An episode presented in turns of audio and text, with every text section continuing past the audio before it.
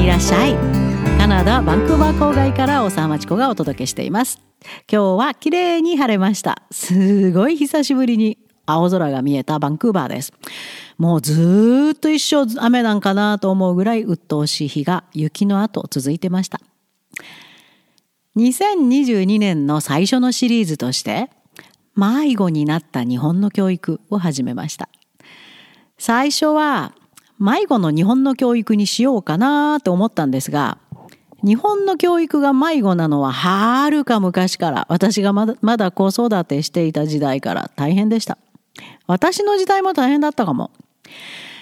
もう手がつけられない迷子という意味で迷子になった日本の教育というタイトルにしました。どこにも逃げ場も出口も見えない日本の教育にカナダから心を痛めています。今日は日本の生徒たち特に中学生高校生たちいつもいつもめっちゃくちゃ疲れていますよね。特に優秀な子たちほど疲れ果ててます。なんででしょう？クリティカル・ティンキングに大きな興味を持ってもカナダから教えてますからね。脳が自分から考えることを放棄せざるを得ないほどの疲れ方です。本当の英語圏で通用するエッセイを書いても構造は分かっても想像力 creativity がどこからも出てこない。人類の人類たる意味を表す prefrontal cortex もう脳の前の方の部分本当の cognitive ability が出てくる部分。そこが全く機能していないかなと。それくらい疲れ果てています。人生で一番元気なはずの時期。弾けるようでエネルギー満開で10代を謳歌しているカナダの10代見ているとなんで？といつもかわいそうです。本当にかわいそうです。大学からすごい勢いで伸びていくカナダの10代の脳と比べて日本の高校生の疲れ果てた脳は大学からはしょぼしょぼしょぼっと停滞していくのも無理ないですよね。脳が最後のその人間として成長する時の最後の成長を遂げて完成に近づくのが10代です。とにかく自分であらゆることに興味を持ちそれを試して考えて考えて考える時期与えられたことをただ単にやる時期じゃないんですこの時期は。もちろん学問にも深い理解を見せ始め自分の興味を見つけて進んでいく元気で楽しい時期にすべきです。もう将来が楽しみで仕方ない時期にすべきです。10代を元気で幸せにするためには相当の自由度を提供することが必要です。自分が試したいことは全部試すこと。自由に使える時間がたっぷりあること。カナダの10代はそれをそのまま地で行くように勉強も社会での体験も羽目を外すことも大人になる前の必要なプロセスとして健全に成長していきます。ちょっと話がそれますが日本からの高校留学生は話は別ですよ。同じ体験は無理です。10代以前の教育が全く異なる日本からやってきてもクリティカルシンキングもできない日本の高校生がやってきても英語の本質も理解していない日本の高校生がやってきてもカナダの10代の流れには入れません。疲れ果てている日本の高校生たちと同じ運命をたどります。わけがわからないまま毎日閉じこもって過ごし、脳の発達には大きな悪影響のある10代となりますので要注意です。さあ今日の話題に戻ります。さて疲れ果てた日本の生徒たち。毎日毎日周りの大人が決めたルートに乗せられて、早くしなさい早くと煽られるようにまるで自動化された工場のロボットのように、はい次はこれ、その次はこれ。つい立ち止まったら罰が待ってるのかな?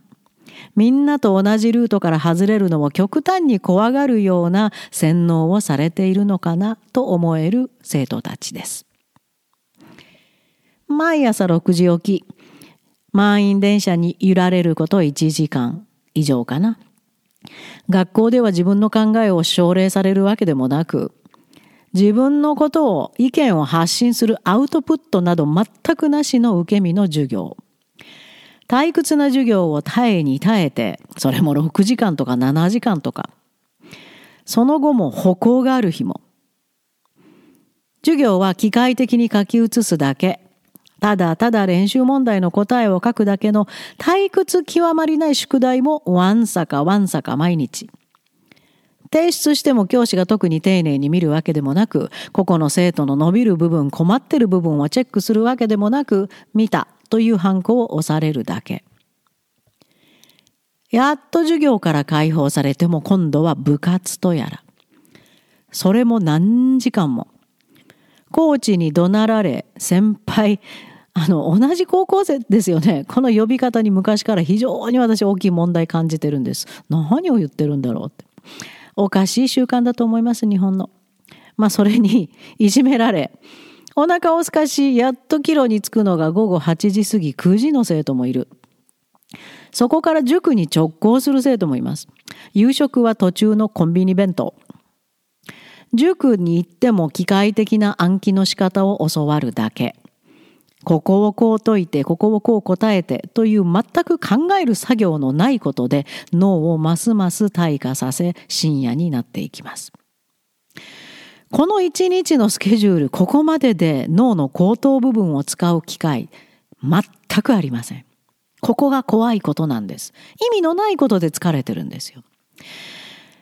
さあ、塾の後は、そして、そろそろ酔っ払いも乗ってくる夜の電車に揺られることまた1時間。うちに着くのはかつての猛烈サラリーマンのように夜中近く。そこからお風呂に入って、お風呂で歌う歌う元気も残ってないでしょうね。そして、あー、わんさか宿題。まあ考えることも必要ない機械的な繰り返しだけの宿題ですが、まあ脳はすでに眠った状態で、とりあえず手だけ動いてなんか埋める。その後ちょっと友達とチャットして、したくないでしょうね、眠いから。でもしないと仲間外れにされて翌日話合わないんですよね。で、その後やっと死んだように眠る。数時間の睡眠の後また6時起床。脳は全く回復しないまま起こされる。ここまで疲れさせたらね、脳の中の大切なニューロンが死んでいくことを知ってますか？ニューロンってね、自殺するんですよ。もう、あかんこれは死んでやるって。アポトーシスっていう名前があって、それは teenager の脳で起こってる気がします。よく生きながらえてるなぁと思える拷問に近い毎日です。楽しみ何なんでしょうね。これで脳が正常に機能する人間がいたら奇跡です。自分からのアウトプットレベルをできるだけ高いレベルにするための10代の脳の成長。これが完全に止まります。インプット。それも機械的、毎日同じことの繰り返しのインプットでは、ニューロンは飽きてしまい、この年代で必須の密度の濃いニューロンネットワークが退化していってる。それを周りの大人は知っているのかな？知らないんでしょうね。日本の教育には科学が存在しませんからね。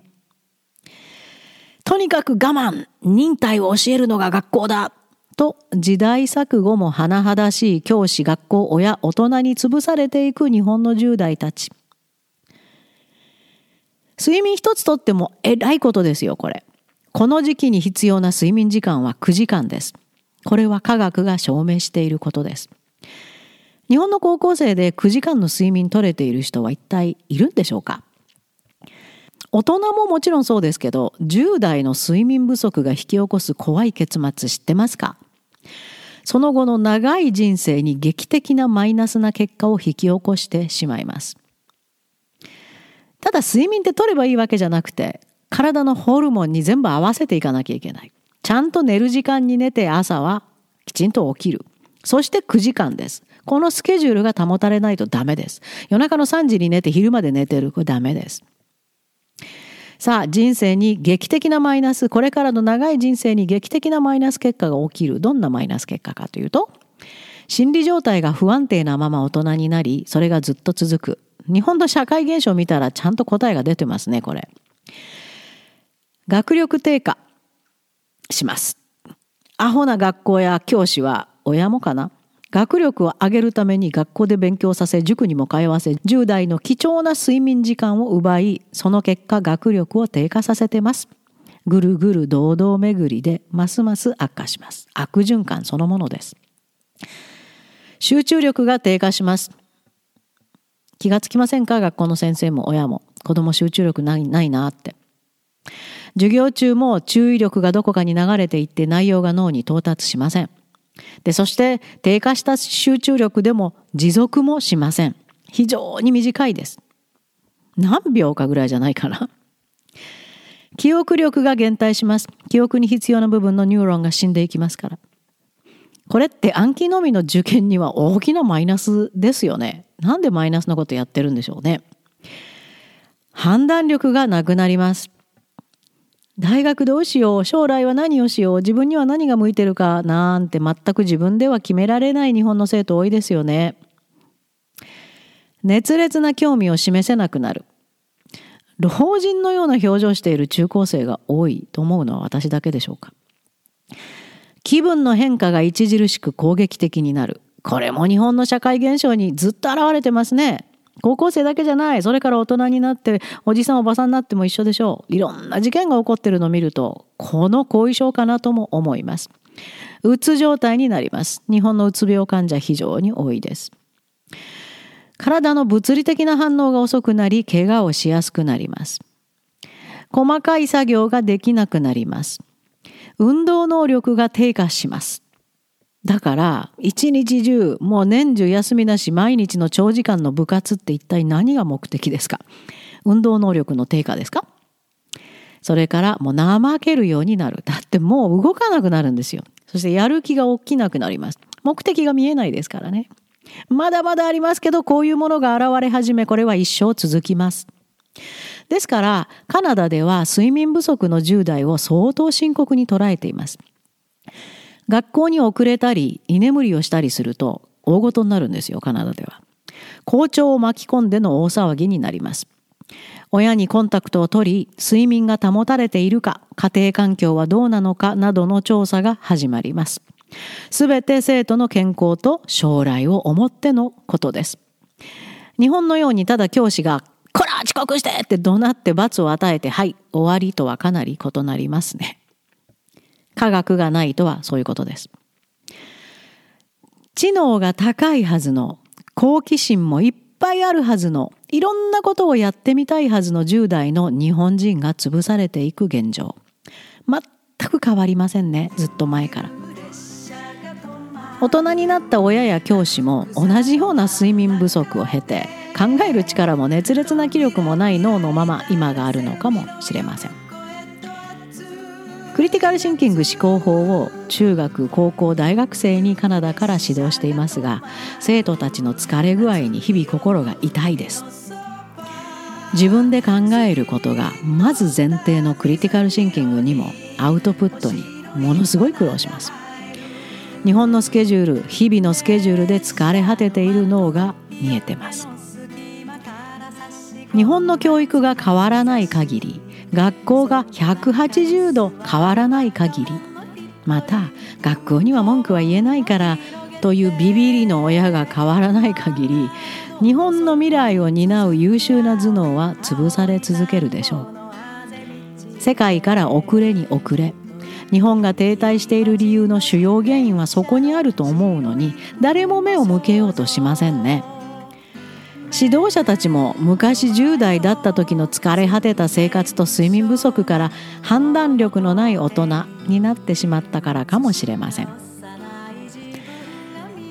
じゃあ私にカナダからできることを何とかとカナダから日本の10代の脳を刺激し続けています。この夏に企画しているカナダクラブからのストーリーテリングキャンプもその一つ。すごい面白いですよ。何にもない広い広いカナダの大平原でそこに建てるエコキャビンで地平線を眺めてぼーっとする日本の生徒今から楽しみにしてます。そして地元に住む弾けるような元気を持つカナダの子供とも交わってほしいです。そしてエネルギーを分けてもらって脳に大きな刺激になってほしいです。本当は人類が登場した頃夜空って暗かったですよね。それが今はどこでも明るくなりすぎてる。そんな日本から離れて本当の夜暗い暗い夜空満天の星を見つけて宇宙を思ってほしいです。そしてそこから自分のストーリーを始めアウトプットとは何をすることかを体験してもらうストーリーテリングキャンプです。アウトプットのできない日本人は世界から相手にされませんからね。大学留学での成功も不可能です。疲れ果てた生徒の皆さん我が子が疲れ果てていることに心を痛めている親の皆さんどうしたら自分を救えるか我が子を救えるか考えてみてください。方法はたくさんあるはず。あとは勇気を持って自分が生き返る方法を実行すること。子供の背中を押してあげること。困ったらカナダクラブにご相談ください。疲れ果てた日本の生徒の皆さんカナダにいらっしゃい